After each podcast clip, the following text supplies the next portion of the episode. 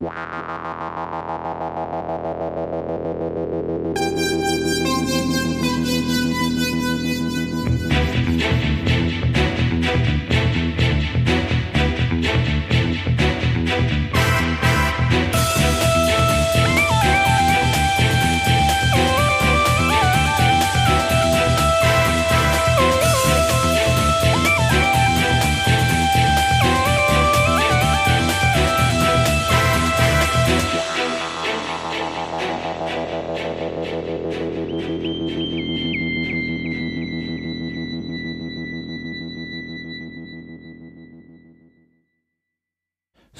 mir noch ein bisschen Koffein nach.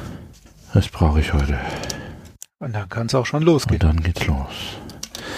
Ja, schönen guten Abend und willkommen zur Folge 6 Radio Freies Erdruss. Hier ist der Alex aus Sinzig und bei mir wie immer der Christoph aus Freiburg. Schönen guten Abend. So, halb Hälfte des Zyklus ist rum. Jetzt geht's auf das, worauf wir ein gutes Jahr gewartet haben. Es geht ins Sol-System. Wie gesagt, lange haben wir darauf gewartet und ich glaube, ja, die meisten von uns sind ein bisschen unsanft gelandet im Sol-System. Aber bevor wir jetzt mit den eigentlichen Romanen starten, haben wir heute noch ein bisschen aktuelle, bisschen was ähm, radiobezogenes, ähm, manches auch nicht ganz so. Ich will kurz vom seltensten Stammtisch der Welt erzählen, den wir am 29. Februar gegründet haben. Also wir haben nicht wirklich einen Stammtisch gegründet, sondern wir haben uns äh, mit ein paar Perifans hier aus der Gegend am Lacher See getroffen, am 29. Februar und haben quasi schon gesagt, wir müssen uns mindestens in vier Jahren am 29. nächsten 29. Februar ähm, wieder treffen. Mit dabei waren unter anderem, jetzt bin ich ein bisschen verwirrt, die Brülokraten oder Brülotarchen. Da gibt's ja unterschiedliche Ansichten. Martin Ingenhofen und Volker Hoff, die Organisatoren des Brühlkons. Die waren dabei, weil wir festgestellt haben, dass der Martin ja nicht gar nicht weit weg hier wohnt und haben wir uns mit einer Handvoll Fans in einem schönen Restaurant da getroffen. Alte Herren haben Geschichten ausgetauscht und das war eine super tolle Sache. Also wenn hier aus der Großraum sind sich jemand ist, wenn wir uns mal wieder treffen, pinkt uns ruhig mal an, dann kann man da gerne noch dazukommen. Das war ein sehr schöner Abend mit vielen Peri-Themen. Ich habe eine Menge Dinge erfahren, die man halt nur so mitkriegt, wenn man halt halbwegs im Fandom so ein bisschen aktiv ist. Ähm, gab aber auch ganz andere Themen. Viel so nach dem Motto, hast du das schon gelesen, hast du das schon gesehen und so, was, du magst den Autoren nicht, geh mir aus der Sonne. Das war, das, das war eine lustige Sache. Es war mir ein Fest dabei gewesen zu sein. Ähm, als Ergebnis darf ich dann auch, habe die Ehre, einen Artikel, einen kleinen Text für das nächste Konbuch des Brühlkons zu schreiben. Und manche werden es auch schon gelesen haben. Unsere Aufkleber werden in der Tüte sein, weil wir haben seit letzter Woche unseres erstes eigenes Merchandise, nämlich Radio Freies Erdruss Aufkleber. Die kann man sich auf unserer Internetseite auch schon ansehen, auch schon ansehen, auch schon ansehen. Ein paar werde ich verschicken. Nicht so viele, das ist natürlich irgendwo ein Kostenpunkt. Irgendwann wird es einfach zu teuer vom Porto her, aber wer einen haben möchte, schreibt einfach an alexradiofreieserdruss.de und dann gucke ich mal, was ich mir noch so leisten kann. Ist natürlich ah, sie sollen, sie sollen begehrlich sein, deswegen streuen wir sie nicht. Nicht wegen dem Preis, sie sollen begehrlich sein. Aber wie gesagt, wir arbeiten daran. Sie werden auf jeden Fall in der Brühlkon-Tüte sein. Ich werde ja auf dem Kolonia-Con sein, da werde ich auf jeden Fall welche dabei haben. Hm, guck mal, wir haben schon ein paar Ideen Richtung Garching. Ähm, also gucken wir, was wir da machen. Also, wir wollen die Sachen ja auch so ein bisschen nicht unbedingt limitieren, aber schon, also der eine oder andere soll sie schon, krieg, schon kriegen können. ähm, hier haben wir noch ein paar weitere Ideen. Ähm, da muss ich aber noch mal mit unserer Grafikerin sprechen, was, was, was wir da, da so möglich machen können. Das waren meine. Was hast du? Ja, ich habe die frohe Botschaft zu verkünden, dass wir kurz vor Veröffentlichung der fünften Folge eine Nachricht auf der Periro offiziellen Perirodan-Webseite wert waren. Die ist jetzt heute, Aufnahmedatum 7.3., hm, vor knapp vier Wochen erschienen und als kleines Dankeschön sind danach unsere Downloads auch quasi durch die Decke geschossen. Ich hatte es ja schon auf der Homepage geschrieben. Zum einen Dankeschön an die Perirodan-Redaktion, dass wir auf der Webseite, bei Facebook und bei Twitter eine klitzekleine Meldung wert waren. Und zum anderen durch das, durch die Decke schießen der Downloadzahlen haben wir jetzt mittlerweile über 1000 Downloads. Sehr, sehr geil. Vielen, vielen Dank dafür. Ja, es gibt dann doch ein paar Leute, die uns hören. Und ähm, ja, ich glaube, die fünfte Folge, ja klar, wir sind jetzt bei der sechs, die fünfte Folge ist auch jetzt die, die in der kürzesten Zeit die meisten Abrufe hatte. Die, glaube ich, mit den meisten ist immer noch die Nummer eins, ne? Die liegt, also die erste Folge liegt noch weit vorne. Mit ja, den, die ist ja auch am längsten dabei. Aha, genau. Ja. Ja, das war eine schöne Sache. Das war sehr, sehr, sehr lustig, glaube ich, um morgens um sieben, acht Uhr muss die Sache auf der Homepage veröffentlicht worden sein und um 15 Uhr ging dann die nächste Folge los, so dass wir da irgendwie brandaktuell dann waren. Gut. Ja, war eine schöne Begrüßung an dem Freitagmorgen. Ja, auf jeden Fall. auf jeden Fall. Und deswegen hoffen wir, dass wir jetzt auch, auch weiter guten Content liefern können. Das, das wird heute nicht, nicht immer ganz so einfach. Hast du sonst noch was? Dann würde ich mal mit dem kurzen Intro loslegen. Ich habe sonst nichts mehr. Wir können starten. Okay, dann sage ich noch mal ganz kurz was davor. Und zwar die, der Subzyklus Zerozone ist ja komplett geschrieben von Christian Montelion. Das ähm, war auch eins Ergebnis der dieses äh, Treffens am Lacher See. Habe ich erfahren, also das sagte mir, sagte da jemand, dass äh, Montelion wohl nicht gar nicht alle Romane ursprünglich schreiben woll sollte. Was jetzt dazu geführt hat oder welche er dann irgendwie schreiben sollte und welche nicht, das weiß ich jetzt nicht. Das ist aber auch schon so ein Ding, was möglicherweise das ein oder andere auch erklärt oder relativiert. Und ich muss eine Sache aus der letzten Folge noch korrigieren. Und zwar, wo ich gesagt habe, dass Montaigne der erste ist in der Perry-Geschichte, der vier Romane am Stück geschrieben hat. Da wurde ich korrigiert. Das ist nicht Christian Montillon gewesen, sondern Ernst Wilczek, der vier Romane am Stück geschrieben hat, und zwar die Romane äh, 939 bis 942, kosmischen Bogenzyklus im Endspurt auf Band 1000, und zwar im Jahre 1979.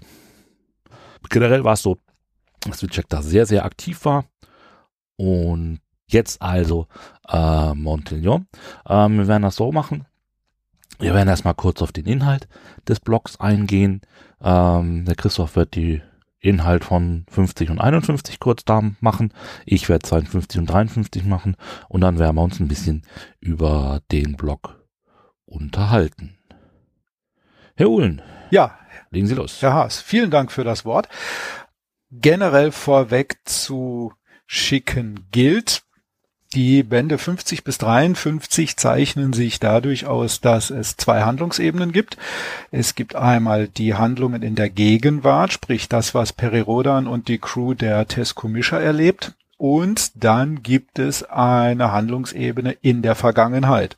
Und zwar tritt Homer G. Adams wieder auf den Plan in Form von Träumen Schrägstrich Erinnerungen. Er schildert also quasi die Vergangenheitsebene. Das zweite, was bei allen vier Bänden ist, äh, sie werden eingeleitet von einem Brief des äh, mitreisenden vergleichenden Historikers Tergen an seinen verstorbenen siamesischen Zwillingsbruder Mesren. Dies vorweg. Und so starten wir jetzt mal mit der 3050. Auf geht's ins Sol-System. Tja, was passiert? Ich fange mit der Gegenwartsebene an. Perry landet mitsamt der Tescomisha im Zwillingssystem unserer Milchstraße im Dioversum, nachdem er die Zerozone in Band 3049 durchquert hat. Die TESS oder die Technik der TESS versagt kurz nach dem Eintritt ihren kompletten Dienst und das Schiff droht auf Triton abzustürzen. Sie werden aber gerettet von einem Schiff, das in der Nähe ist, die Cistolokan, die diesen Bereich überwacht. Und zwar aufgrund einer alten Prophezeiung oder einer alten Weissagung. Allerdings hält sich die Freude über Peris Erscheinen sehr stark in Grenzen und mündet dann sogar darin, dass auf der Cistolokan ein Anschlag auf Peri verübt wird. Peri selbst wird später dann vom Abgesandten der hiesigen Residentin, also von der Dioversumsresidentin, Gottes Willen, es wird noch schwierig werden, in den vier Bänden da zwischen Milchstraße und Dioversum zu unterscheiden. Orphea Flacou, das ist die Residentin, Gabriel, Dago Gabriel Dagonozal ist der Abgesandte, wird er in Empfang genommen und nach Luna gesandt, um dort seine Identität von Nathan bestätigen zu lassen. Das heißt, sie sehen zwar, dass es Perry ist, aber sie wollen es sicherheitshalber auch noch überprüfen lassen. Daneben gibt es dann noch eine Vergangenheitsebene, an die sich Homer G. Adams erinnert. Homer G. Adams liegt in Suspension. Das heißt, er schläft und die Handlung wird in Form von Rückblicken über Träume dargestellt. Das Ganze beginnt 1614 NGZ durch das sogenannte Change Everything Event. Terra und Luna werden in das Dioversum versetzt. Es kommt heraus, dass dieses Dioversum schon zum äh, als Zwilling beim Urknall mit entstanden ist und äh, über die Zerozone mit unserem Universum verbunden ist. Eines der Hauptmerkmale des Dioversums ist eine extrem starke Hyperimpedanz. Folge davon ist, dass Nathan ausfällt, steht nicht zur Verfügung Raumflüge sind nur noch unter sehr erschwerten Bedingungen möglich. Es wird eine maximale Entfernung von 25 Lichtjahren genannt. Hinzu kommen, dass im Buch werden sie, glaube ich, als Eisberge beschrieben, die im Linearraum treiben und so die jeweiligen Raumschiffbesatzungen zu permanenten Unterbrechungen zwingen. Das heißt, die können nicht die 25 Lichtjahre am Stück durchfliegen, sondern immer nur ein bisschen, so weit, wie sie halt sehen oder orten können. Hinzu kommt noch, dass äh, Homer G. Adams Zellaktivator seinen Dienst versagt. Er hält am Anfang 62 Jahre, dann muss er aufgeladen werden für, nach diversen Versuchen, ähm, kommt die Technik dahinter, für 620 Stunden. Was man auch noch erfährt, ist, dass ein Tesan mit ins Dioversum versetzt wurde, namens äh, Yatao Vanot.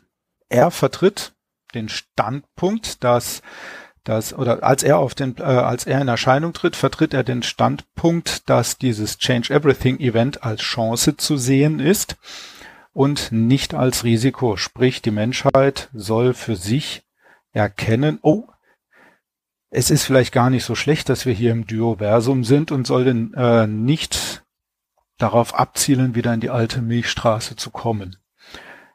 Seine Anhänger nennen sich Vanoten und werden später zu Irreversibilisten. Fieses Wort. Daneben sagt der Tesan vorweg oder vorher, dass Perry in der Nähe des Mondes Triton erscheinen wird. Allerdings kann er keine Jahreszahl nennen. So schließt sich dann der Kreis zu Eingangs, dass dort die Zistolokan patrouilliert und somit die Teskumischa vorm Absturz auf Triton retten kann. Was gibt es noch in 3050? Die Topseeder scheinen plötzlich auch auf den Plan zu treten. Die schauen nämlich vorbei. Die tauchen plötzlich über dem Mars auf. Das ist die erste Stadt, die gegründet wird außerhalb, außerhalb von Terra und schwingen die große Kriegskeule, indem sie sagen, dass die Dioversums LFG das Territorium der Topsider verletzt habe, indem sie unauf, äh, indem sie ins Vega-System eingedrungen sind. Als kleines Dankeschön führen sie einen Vergeltungsschlag auf, aus, und zwar zerstören sie die Schutzkuppel der neu gegründeten Stadt Schiaparelli. So viel auf die Schnelle zu Band 3050. Nun zu Band 3051 namens Luna. Luna als Symbol für Nathan. Das heißt, der Band dreht sich sehr stark um, um Nathan. Was passiert? Nathan fällt für zwölf Jahre aus. Das heißt, 1614 wird Terra versetzt mit Luna zusammen durch das Change Everything Event. Nathan fällt flach für zwölf Jahre und taucht erst 1626 wieder auf. Er stellt fest, dass es keine höhere Ordnungsmacht in diesem Duoversum gibt. Das heißt, wir haben keine Iris, wir haben keine Superintelligenz oder ähnliches. Er stellt fest, dass seine Tochter Ila auch nicht mitgekommen ist und dass er sich deswegen um Nachwuchs kümmern möchte oder Nachwuchs kümmern muss. Das heißt, er erschafft neue Nachkommen, die sogenannten Ilanten. Sie sollen ja die, seine Tochter ersetzen oder ihn ja ihm Trost spenden. Was kommt noch? Ähm, Nathan arrangiert sich mit ähm, der LFG, indem er mit ihnen ein po positronisches Konkordat schließt. Dieses beinhaltet unter anderem das äh, Ilatorium, in dem seine Ilanten wohnen, auf Luna und dass er eine eigenständige Flotte haben darf. Das sind dann am Schluss 2000 Schiffe. Was haben wir dann noch, was passiert? Ja, wie gesagt, Yad der Tesan tritt in Erscheinung.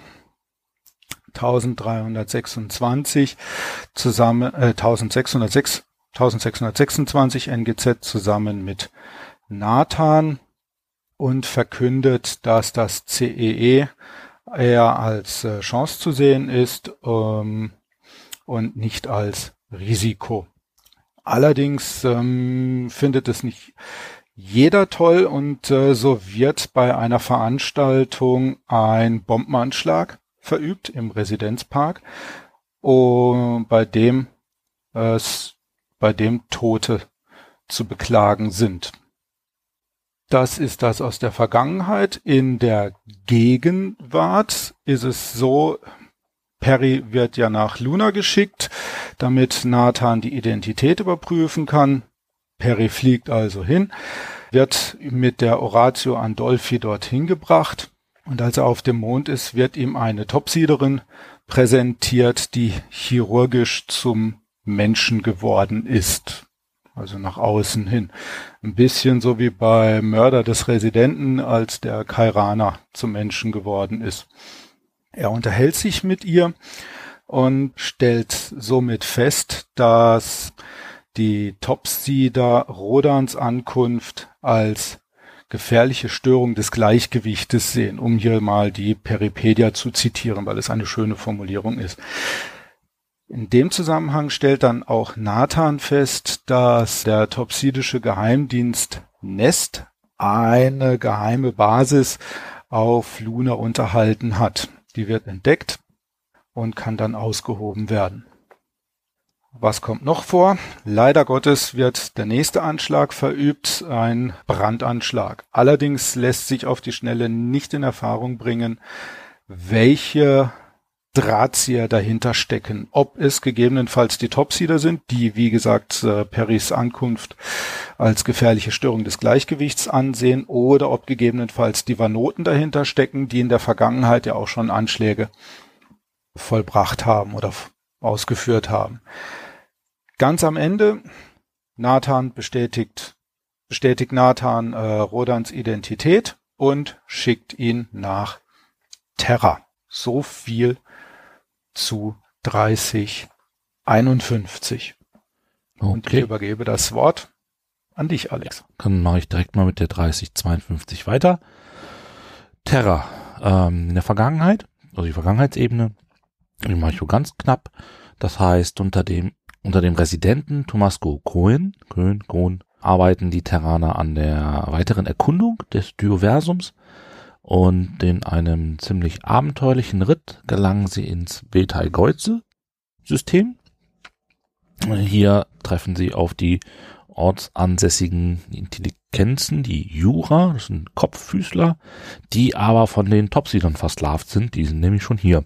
Und die sind auch gar nicht erfreut, dass die Terraner hier sind und die machen sich dann ganz schnell wieder von den Socken, äh, machen aber das, was die Terraner gerne, vor allen Dingen in Frühzeit der Serie gemacht haben, sie nehmen was mit, nämlich zwei der Jura. In der Gegenwart passiert das, worauf Perry jetzt schon lange gewartet hat. Er darf nämlich endlich wieder die Erde betreten.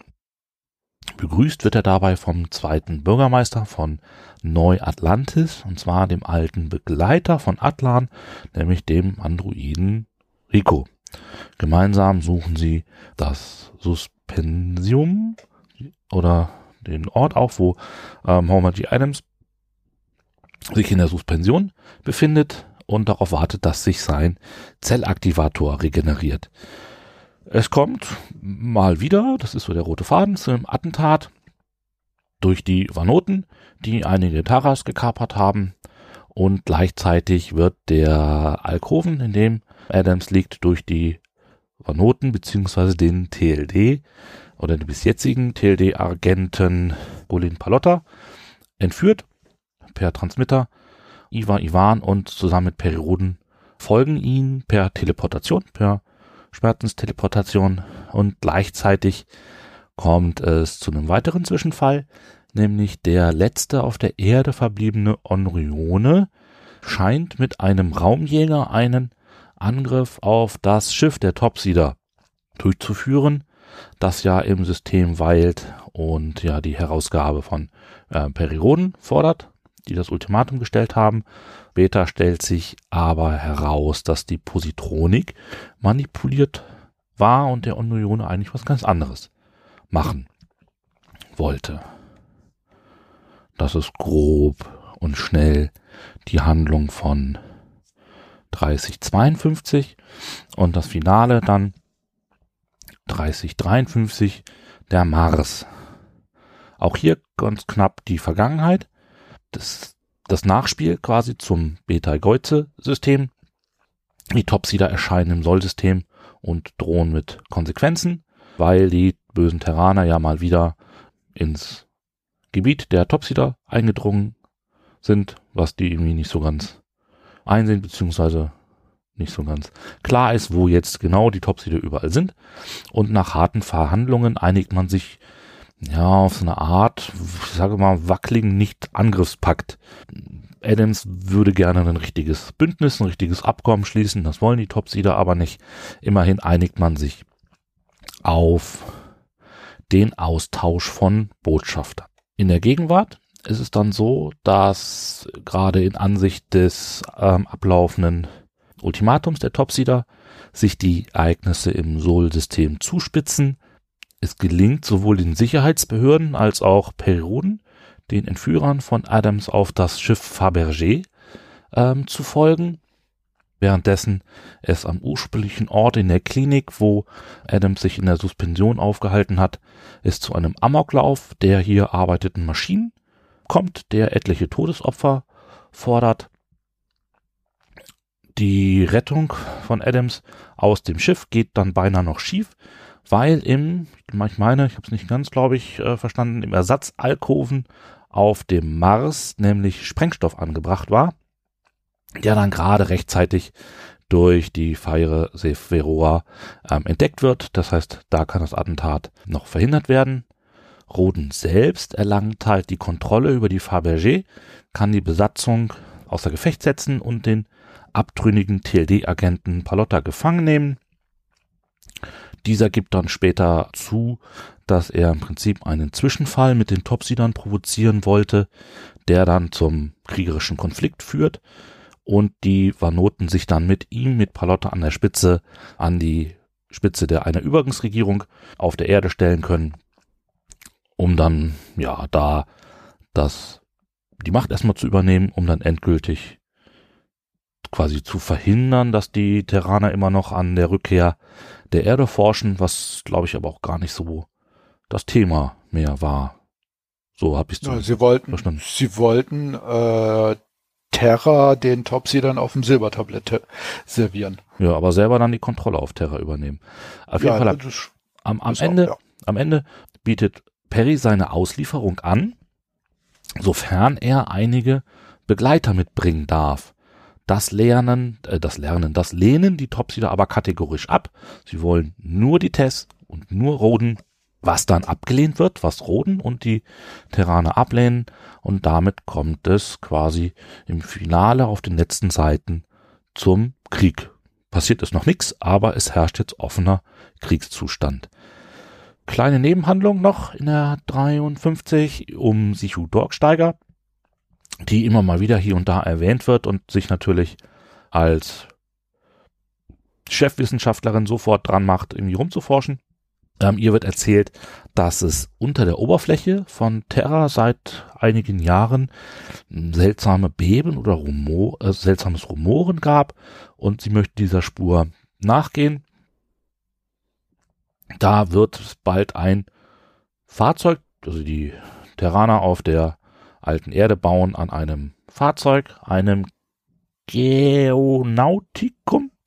Das wird dann bald fertig sein und damit will man dann ins Erdinnere eindringen, um mal nachzuforschen, was denn da los ist. Ja, das war ganz kurz der Inhalt der vier Bände. Ja. ja. Sag was. Boomer G. Adams träumt von elektronischen Schafen. das wäre die, die sehr, sehr bösartige Kurzform der vier Bände. Für mich zumindest. Ja. Ähm, ich mache keinen Hehl daraus. Ich war oder bin en leider enttäuscht von diesen vier Bänden. Ich hatte mir ähm, jetzt nicht einen Knall erwartet, aber etwas mehr Aufregung. Die vier Bände dümpeln für mich so ein bisschen dahin. Es gibt einen guten Anfang mit äh, 30, 50, ähm, an mehreren Stellen sehr schön ausgearbeitet, äh, mit in welcher Situation die Tesco Mischer jetzt im ähm, Dioversum konfrontiert wird, sei es der der Ausfall der, der Technik ähm, im Sinne von, oder ich zitiere da jetzt ganz kurz mal, die Kabinenpositronik kündigte nicht wie gewohnt den Besucher an. Offen, offenbar arbeitete der Hauptrechner TESS weiterhin so eingeschränkt, dass solche Funktionen ausfielen. Auch sehr schön die, äh, ja, die Skepsis, die gegenüber äh, Rodan auftritt oder die gegenüber Rodan gezeigt wird, auch schon ähm, auch schon in der 3050 hm, es hier. Da verlässt mich jetzt die Notiz. Ja, springe ich kurz mal zwischen. Ah, ja. hast nämlich vollkommen recht. Einerseits ist es ja so, dass wer sitzt ja da dem Kommandanten gegenüber, so die Legende Roden und der andere ist da sehr, sehr skeptisch erstmal oder sehr distanziert. Aber andererseits taucht er ja auf Luna auf. Und das kommt ja dann dieser Knall, wo dann gesagt hat, ja, jetzt gehen wir, jetzt begleite ich dich mal ins Gefängnis. Und jeder glaubt so, wow, was, jetzt verknacken die den erstmal. Aber nein, es geht darum, ihm sofort erstmal diese Gefangene, diese Topsiderin zu zeigen. Das heißt, einerseits ist es irgendwie so, dass sie sagen so, ja, du bist zwar Roden, aber zum einen wissen wir gar nicht, ob du es wirklich bist. Das muss sich erstmal zeigen. Jetzt bist du jetzt erstmal nicht die Nummer. Du bist jetzt hier 500 Jahre weg gewesen. Jetzt gucken wir erstmal ganz in Ruhe, was die Sache ist. Andererseits sagen sie aber auch hier, guck mal, hier, da, Geheimdienst. Informationen habe ich auch gedacht, so, ja, ah, weiß ich nicht. Das passte für mich nicht so ganz, nicht so richtig. Hast du deine Notiz gefunden? Sonst mache ich weiter. Ja, ich habe sie, ich habe sie ja? Notiz gefunden. Ist zwar 3051, aber da passt es sehr schön auch auf 3050, als er an Bord der, wie heißt sie jetzt, die der Zistulan äh, willkommen geheißen wird. Du verstehst sicher, dass ich zunächst nur dich allein an Bord begrüßen wollte. Aus Sicherheitsgründen? Nenn es wie du willst. Er lächelte schmallippig. Sicherheitsgründe. ist jetzt Zitat 3051, aber die, die Situation mit dem Kommandanten der Zistulan ähm, ist die ähnliche, kurz bevor dann das Attentat auf, auf Rodan verübt wird von der vermeintlichen Valoten-Anhängerin. Hat, wie gesagt, die, die Darstellung hat mir sehr, sehr gut gefallen. Ähm, Monteo hat es verstanden, mich da, da schön drin einzuführen. Ähm, 3051 fand ich dann ja dröge. Ja, irgendwie, ich fand auch die 50, das 50, das geht halt noch irgendwo. Ähm, auch wenn ich mir das Gefühl hatte, dass ähm, es in der 50 ein bisschen viel war. Ne, es geht darum, so ein bisschen, was war los, was ist jetzt, was passiert mit der, mit der Tess und so weiter. Und dafür ist in den anderen dann irgendwie weniger. Ich glaube, irgendwo im Forum oder bei Facebook habe ich gelesen, das hatten wir eben auch schon im Vorgespräch, so ein bisschen, das drei hätten es vielleicht auch irgendwo getan. Irgendwie zieht sich das Ganze so ein bisschen. Ich finde es halt nicht, nicht spannend, nicht begeisternd zu lesen. Im Großen es ist solide. Ganzen. Es ist solide, würde ich jetzt mal überspitzt formulieren. Was ich halt irgendwo schade finde, ist, das war ja auch irgendwie so, mm, jetzt finden wir beide oder fanden bis, bislang den Zyklus ja eigentlich ziemlich gut. Und auch gerade so die Zielgerade auf die 49 hat mich nochmal echt gehypt. Ähm, da war ich echt begeistert und als dann kam, dass so diese, die, als die, die Namen der Romane dann kamen, ne, Sol, System Luna, Terra, Mars, habe ich echt gedacht so, boah, wie geil wird das denn? Und dann wird's halt solide. Nur, ja. sag ich jetzt mal. Und das ist halt das schon ist noch irgendwo so ein Ding, wo man sich dann sagt, so, ja, das war's jetzt, das war jetzt Luna, das war jetzt Terra. Ich finde da die, die Namen auch so ein bisschen, ich habe mir da so ein bisschen, ich tue mich schwer jetzt wiederum aus, aus klar, weißt du, wir sind, wir, wir, wir kritisieren es darum und, und machen es uns leicht. Fällt mir schwer dann einfach zu sagen, ich hätte mir mehr erwartet, aber ich fürchte, ich hätte mir mehr erwartet. Hm, ich hätte anderes erwartet. Also 30, 49, wahnsinnig geil für mich bis jetzt der, der Höhepunkt der, des 3000er Zyklus und dann doch eine recht harte Landung in, wenn ich jetzt den kompletten, äh, die kompletten vier Bände 50 bis 53 sehe, ja, Wobei man ganz klar dazu sagen muss ja aber auch, das sehen wir wahrscheinlich ähnlich, dass wir jetzt im Prinzip von dem Handlungskonstrukt ähm, jetzt reden. Es gibt unglaublich viele Elemente, die man richtig cool finden kann. Ähm, du hattest eben den Tergen ähm, schon erwähnt, der ja ein siamesischer Zwilling war und wenn ich das richtig verstanden habe, auch, dass die 30 Jahre zusammen waren, mhm. er und sein Zwilling, ja. und dann sind sie operiert worden. Es war ganz klar, der andere stirbt dabei.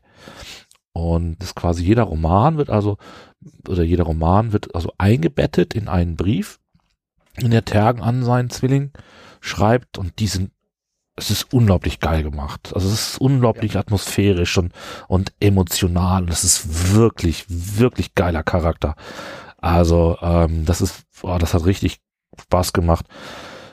Aber es, es passt schön zu diesem ganzen Setting. Ja. Dioversum mit, äh, ich sag jetzt einfach mal Terra neu zu Terra alt, ja, der Verbund über die, über die Zero-Zone, dass beide zusammen geboren wurden, also dieses Thema siamesischer Zwilling, absolut schön.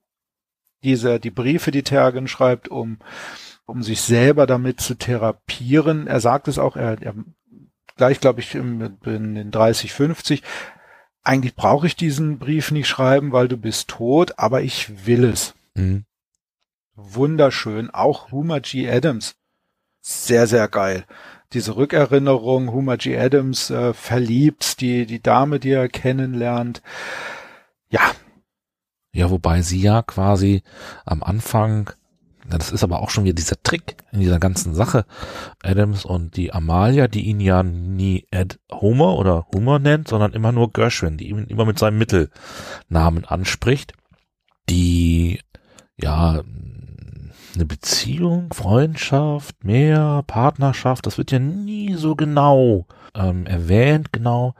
Das, das macht aber auch gar nichts. Also sie wird ja so ein bisschen benutzt, sage ich jetzt mal, von vom Montelion, um quasi uns so die Situation zu schildern. Ja. Indem sie da irgendwie so und er ihr wieder irgendwelche Sachen erklärt und das ist ganz klar, ne, das erklärt er den Lesern.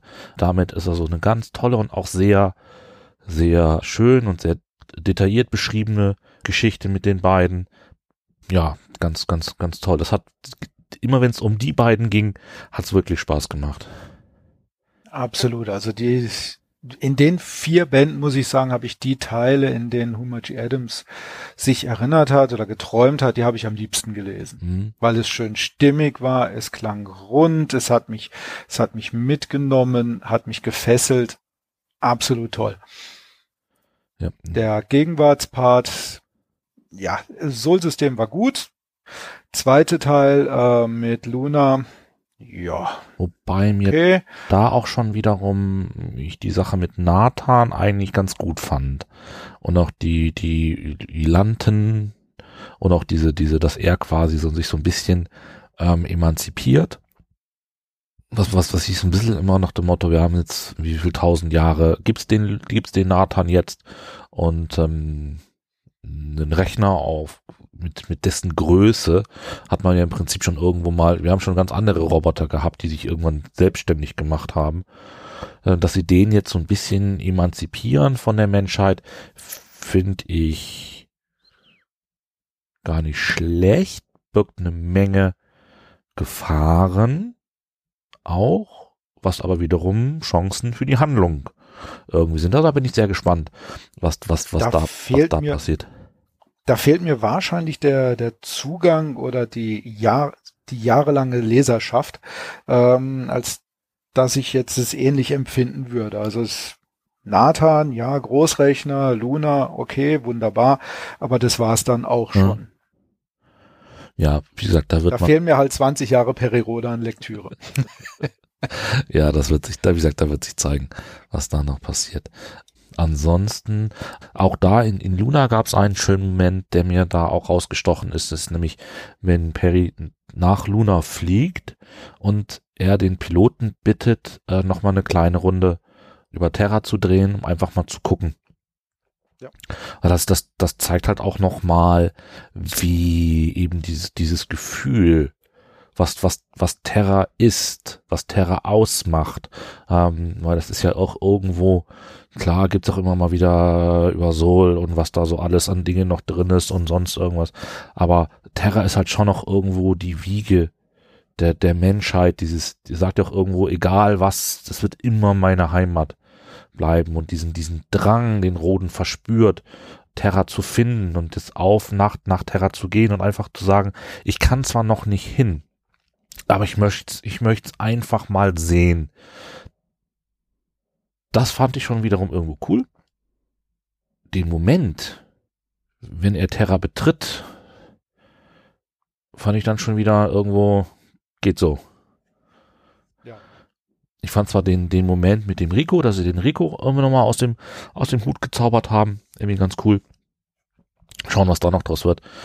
Aber ansonsten war, war, also für mich die 52 tatsächlich irgendwo der, glaube ich, der Schwachpunkt in dem Ganzen? Ja, die 52 hat für mich äh, am Schluss Fahrt aufgenommen, als es äh, ähm, an die Kaperung des Raumschiffs durch den Onrionen ging.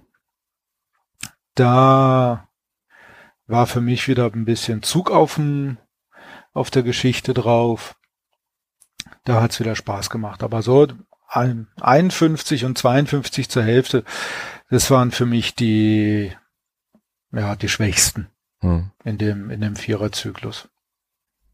Ja, und dann nochmal mit dem groben Durchmarsch zur 53. Warum das Ding Mars heißen musste, weiß ich jetzt auch nicht. Das ist auch so ein bisschen die Sache mit, mit, mit den Namensgebungen.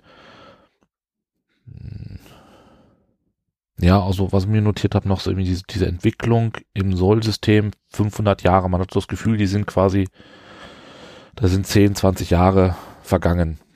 Klar ist es immer schwer, irgendwie irgendwas komplett neu zu erfinden, aber ob die hätten wirklich an diesem Residenzmodell wirklich festgehalten, wenn da 500 Jahre ins, ins, ins Land gehen, weil eigentlich sind ja auch die Terraner immer die innovationsfreudigen ähm, gewesen Gut, haben wir jetzt auf, jetzt auf der, ähm, im Standarduniversum auch, aber hat sich wenigstens ein bisschen was auch mit, mit, mit dem Umzug der Rudin und so weiter getan. Naja, äh, ja gut, ich weiß nicht, ob ich mich jetzt da verrenne, aber das war auch irgendwie so. Und jetzt ist es halt klar, wahrscheinlich, da tut sich jetzt 500 Jahre nix. Ne, die haben irgendwie versucht, sich da irgendwie zu orientieren, haben irgendwie ein paar, eine Handvoll Kolonien aufgebaut. Also und jetzt kommt Roden und dreht den Laden wahrscheinlich innerhalb kürzester Zeit auf links. Hm, weiß nicht. Gibt natürlich auch da wiederum wieder einen coolen autorentechnischen, technisches Element, dass irgendwie Adams dann halt irgendwie sagt zu Roden, gut, dass du wieder da bist. Und er, Roden fragt sich halt auch nur selbstkritisch, ist es das? Ist es gut, dass ich jetzt da bin? Weil er möglicherweise auch so ein bisschen realisiert, dass eben die jetzt nicht 500 Jahre da bei Kerzenschein gesessen haben und auf ihn gewartet haben, sondern dass sich die Zeit da auch einfach ähm, weitergedreht hat und die vielleicht gar nicht zurück wollen. Hm. Weil irgendwie scheint da auch irgendwie, klar, es gibt die, die Vanoten oder die Irreversiblen, die da irgendwie mit ähm, Waffengewalt dran wollen sagen, nee, ja, das, die, die Militanten, ja. Genau, unter keinen Umständen wollen wir zurück. Es gibt aber auch jetzt nicht irgendwie eine große Mehrheit, die jetzt sagt, Roden ist wieder da, so ja, der wird uns jetzt zurück ins Standarduniversum führen, weil das muss man natürlich auch sehen. Bis auf Adams war da noch nie jemand. Die kennen nur diese Welt da. Kurz noch zu den Vanoten, der Yatao Vanot, das war noch so ein Element, der mir auch ganz gut gefallen hat. Und er taucht ja im ersten Moment erstmal so als Gegenpart auf, wird aber ja dann ganz schnell zum, zum Freund. Ne? Und er gründet ja auch zusammen mit Adams dieses Institut zur Erforschung des Dioversums, in dem ja auch, oder im Zuge dessen ja auch dann, so der Halbzeit, sage ich jetzt mal noch irgendwann 200 Jahren etwa, der Pluto kaputt gemacht wird. Ne? Die machen ein Experiment und wollen, glaube ich, ins Standarduniversum funken. Und dabei wird der Pluto zerstört. Ja, der halbe Pluto ist dann weg, ja. ja. Den sie ja dann so halbwegs oder wieder so ein bisschen versuchen so aufzubauen, wenn ich es richtig im Kopf habe. Das, das, das, das macht irgendwie, irgendwie ganz, ganz halbwegs Sinn. Wie sich da so ein bisschen dann die Vanoten draus, gerade diese, diese radikalen Kräfte, das ist mir so ein bisschen schleierhaft geblieben. Aber er sagt, er war das irgendwie nicht schlecht. Beziehungsweise, da bin ich mal gespannt drauf, was da noch kommt, weil ich traue dem Kollegen nicht. Ne, wir haben genau einen Tesan auf der Erde, der wird genau in dem Moment aktiv, als Nathan wieder aktiv wird. Beziehungsweise man könnte auch sagen, in dem Moment, wo er sich enttarnt oder in die Öffentlichkeit tritt, wird Luna aktiv Ah, also beide zum selben Moment, also hm, ein, Sch ein Schelm, wer Böses da. Ja, und vor allen Dingen ist er natürlich jetzt derjenige, der den Terranern versucht einzureden, ihr seid jetzt hier im Dioversum, nehmt's hin, bleibt ja. hier. So, Seht es als Chance, ja. Genau, und andererseits im Standarduniversum arbeiten die Kairaner auf der Erde und suchen etwas. So, ein Schelm auch hier. Bisher haben wir ja die Tesan immer so ein bisschen vermutet, dass die äh, Vikuya auseinandergebrochen ist und wir haben ja die ähm, eine Tesan, die ja mit Roden zusammenarbeitet. Wir haben aber auch schon gesehen, dass die ganz hardcore-mäßig ihr ganz gnadenlos ihr eigenes Ding durchziehen. Und bei dem bin ich mir nicht so sicher, ob sein Job quasi auf der Erde es war, dafür zu sorgen, dass die unter keinen Umständen wieder zurückkommen, damit die Vikuya auf der Erde in Ruhe ihr Ding durchziehen kann. Das ist so ein bisschen meine, meine Vermutung an seiner Existenz, seiner, seiner, seiner Existenz Meinst auf, auf der Erde. Meinst du die Tesan, die dann als, äh, als Schutzmacht des, der ursprünglichen Terraner auftreten? Hm? So ein bisschen. Die verhindern wollen, dass die, dass die Kairaner den Ur- Urterra in die, in die Hände kriegen. Nee, das glaube ich nicht. Ich glaube schon, dass die, dass die Kairaner mit dafür verantwortlich sind für diesen Austausch. Mhm. Ich glaube eher, dass der, der Vanot für die Vikuya arbeitet. Quasi, dass er immer, dass er sagt ganz bewusst, er will nicht die Erde schützen, sondern er will, er will, ähm, wie heißt Erde, Erde im Ila? Im Standarduniversum Ila beschützen. Dass da dann, er will dafür sorgen, dass eben nicht dieser Rückaustausch erfolgt, damit die Kairaner auf der Erde auf Ila weitermachen können.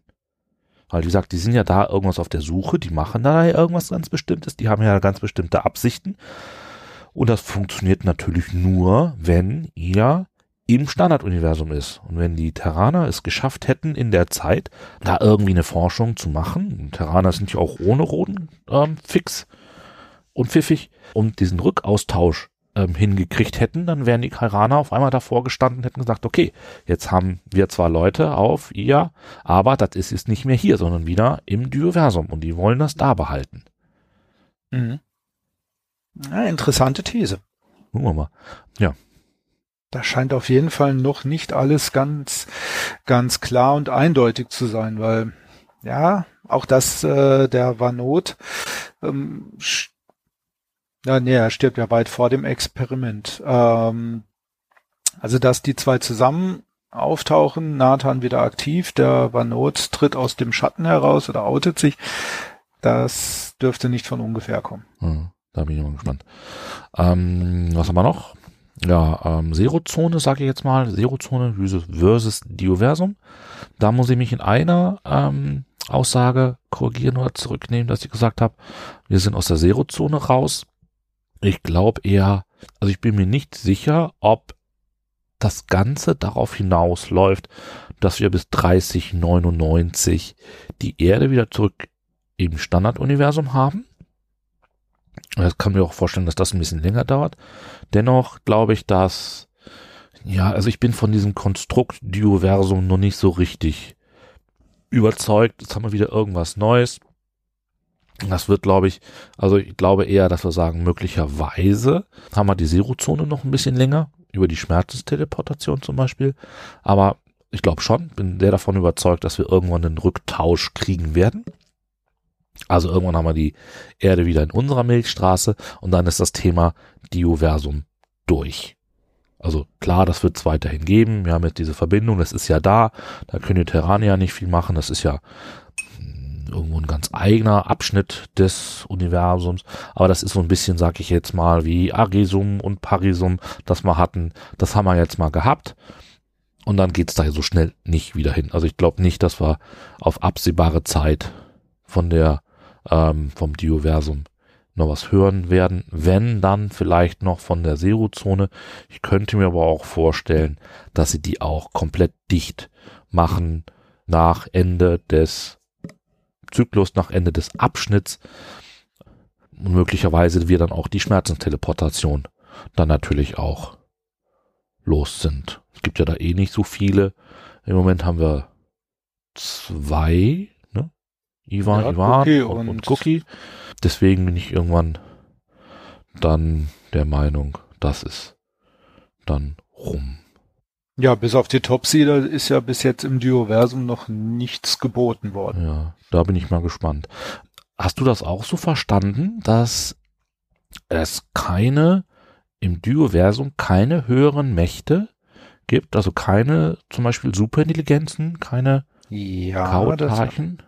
Und da frage ich, das Ja? habe ich so verstanden. Jetzt schau mal hier, dat, dat, dat. wo sind wir denn?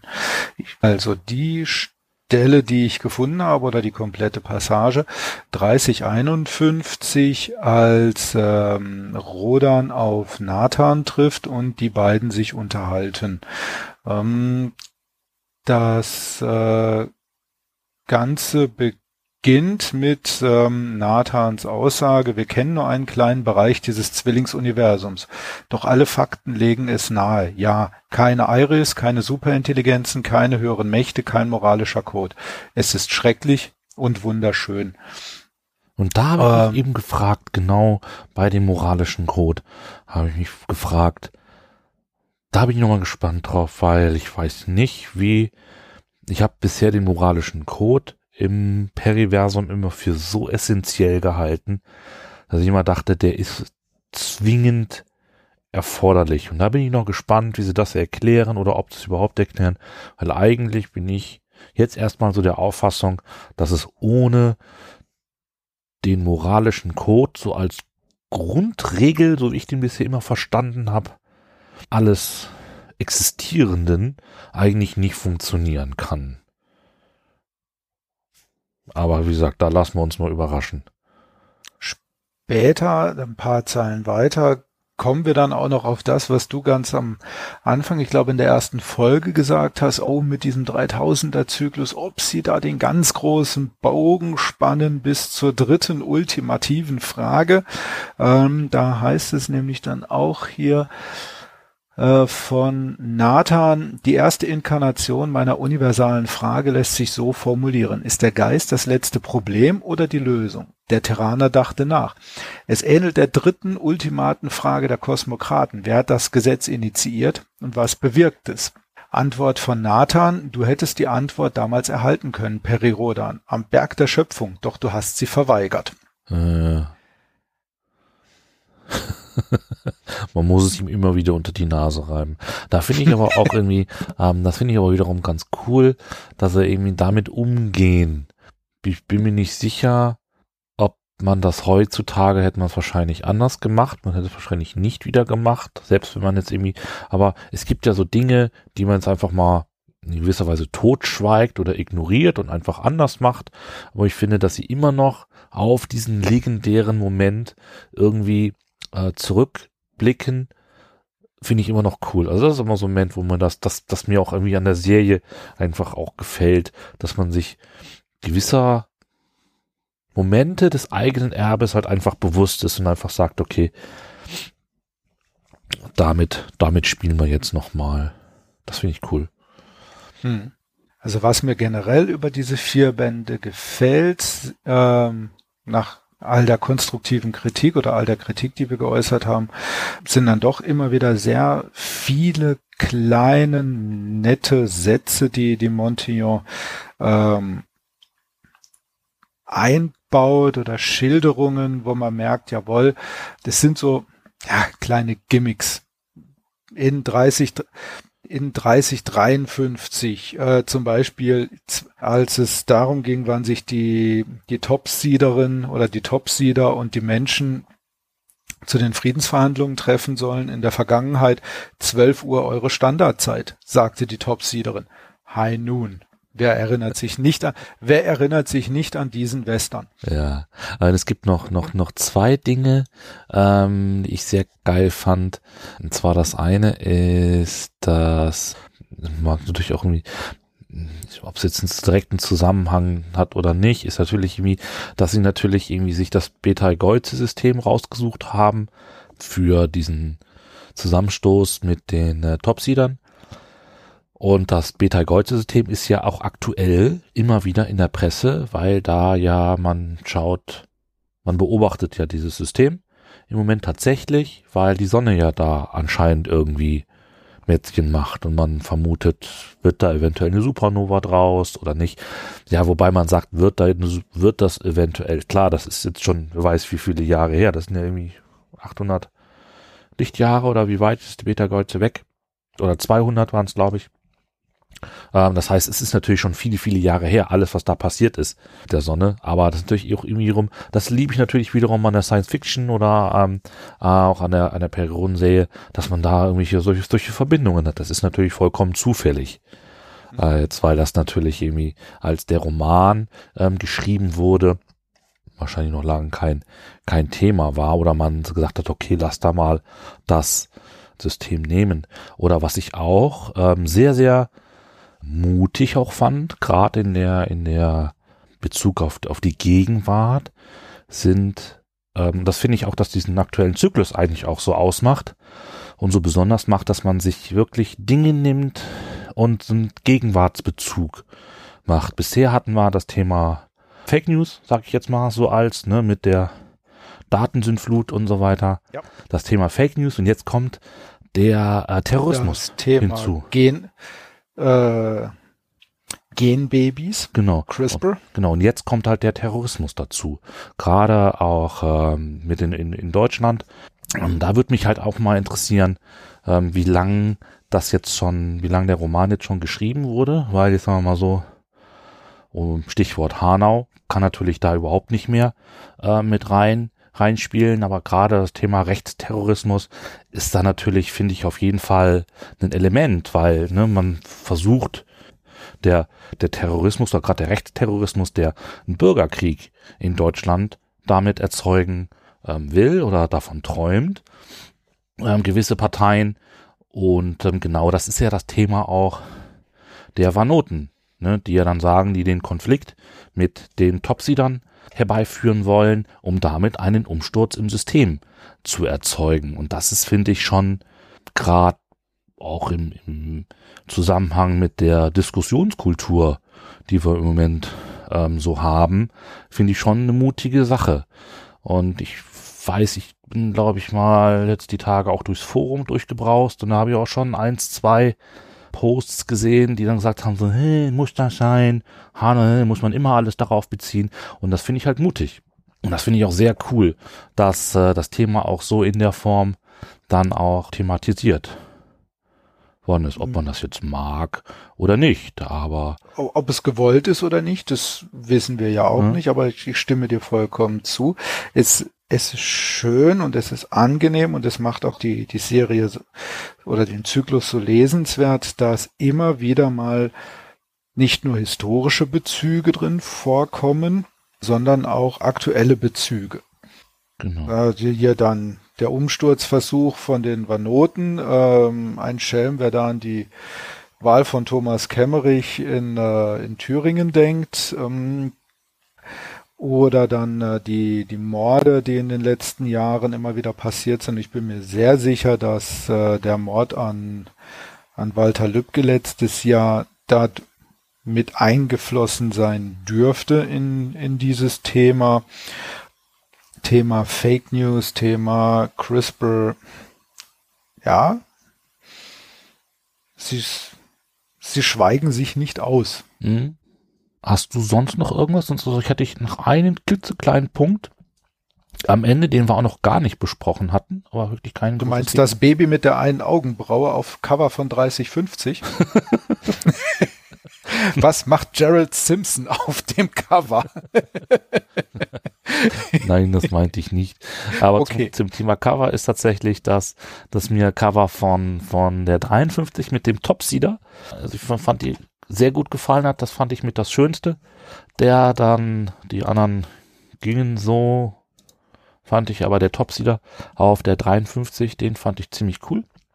Und das ist auch so das letzte Thema, nachdem wir jetzt ein bisschen da hin und her gesprungen sind, zum Schluss, dass die Topseeder, die ja im Standarduniversum eigentlich immer so die, die Loser-Rasse waren, wenn wir mal ganz ehrlich sind. Immer wenn man irgendeinen gebraucht hat, der mal wieder auf, auf die Schnauze kriegen sollte, so komm, wir haben die Topsieder schon lange nicht mehr dabei gehabt. Und dass die, dass die hier jetzt mal in einer äh, Machtposition sind, wo sie tatsächlich mal von oben herab und sie haben auch ganz klar gesagt, bei dem kriegerischen Konflikt mit den Topsiedern ist es nicht so, dass wir jetzt da die zwei Kaulquappen rausschicken und die schießen die ganze Flotte zusammen, sondern nein, sondern wir haben jetzt da einen, einen kriegerischen Konflikt, einen Krieg mit den Topsiedern an der Backe. Wir werden nicht alle unsere äh, Kolonien schützen können. Also da bin ich mal wirklich gespannt, was da wird und das war natürlich jetzt auch mal wieder, wie gesagt, so eine Sache, eben dieses, wir liefern Roden nicht an die Topsider aus, sondern wir verhandeln, ihr geht nicht drauf ein, also riskieren wir jetzt, dass da wirklich was passiert. Und das war schon ein cooler Schluss. Mhm. Mit dem letzten Satz mal hier kurz.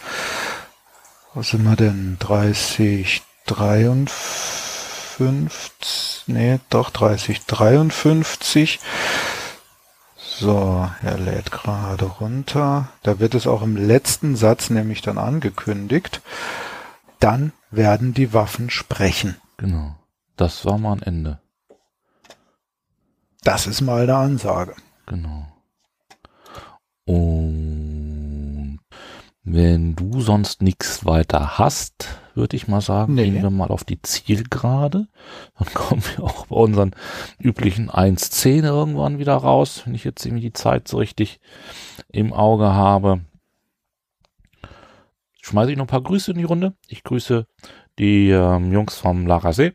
War sehr cool, euch kennengelernt zu haben und das Die Raketenheft bekloppt. die Raketenheft Martin bekloppt. es so schön Genau. bei Twitter geschrieben Gen- hat. Genau. ähm, ansonsten, ähm, wer mal in, beim Hefterhaufen ähm, vorbeischaut, da hat der Martin einen ganz kleinen ähm, Artikel geschrieben und auch ein Foto gepostet. Es war sehr cool, dass ich bei euch so meine ersten Schritte wieder raus ins Fandom machen konnte. Und natürlich ein ganz herzlicher Gruß, den wirst du sicherlich gleich überbringen, an unsere Grafikerin ähm, für die Aufkleber. Die sind wirklich sehr cool geworden. Und sie war auch sehr geduldig mit mir, weil sie immer noch mal was nachbessern musste. Und ich dann irgendwie rübergeschrieben habe, hier, guck mal, da ist die Farbe nicht in Ordnung. Oder guck mal, Flyer Alarm will da noch mal irgendwas haben. Kannst du das noch machen? Und sie das immer Ich weiß mit, ich weiß mit wem sie verheiratet ist, von daher. Alles klar. Hast du noch was? Ja, also in dem Falle, du hast es gerade schon gesagt, viele liebe Grüße an die, an die Grafikerin und äh, wir danken für die Geduld und äh, vor allen Dingen auch für die Hilfe bei den diversen grafischen Dingen. Und da ist das letzte Wort noch nicht gesprochen, fürchte ich. Hattest du schon angekündigt, ja. Ich darf ja, habe ich gehört. Ja. Alles klar, dann sind wir raus. Ähm, wir gucken mal, was in den nächsten Wochen noch so kommt. Ich höre jetzt auf, irgendwas zu versprechen. Wir sind am Basteln. Hoffentlich ähm, kriegen wir da auch noch mehr geregelt.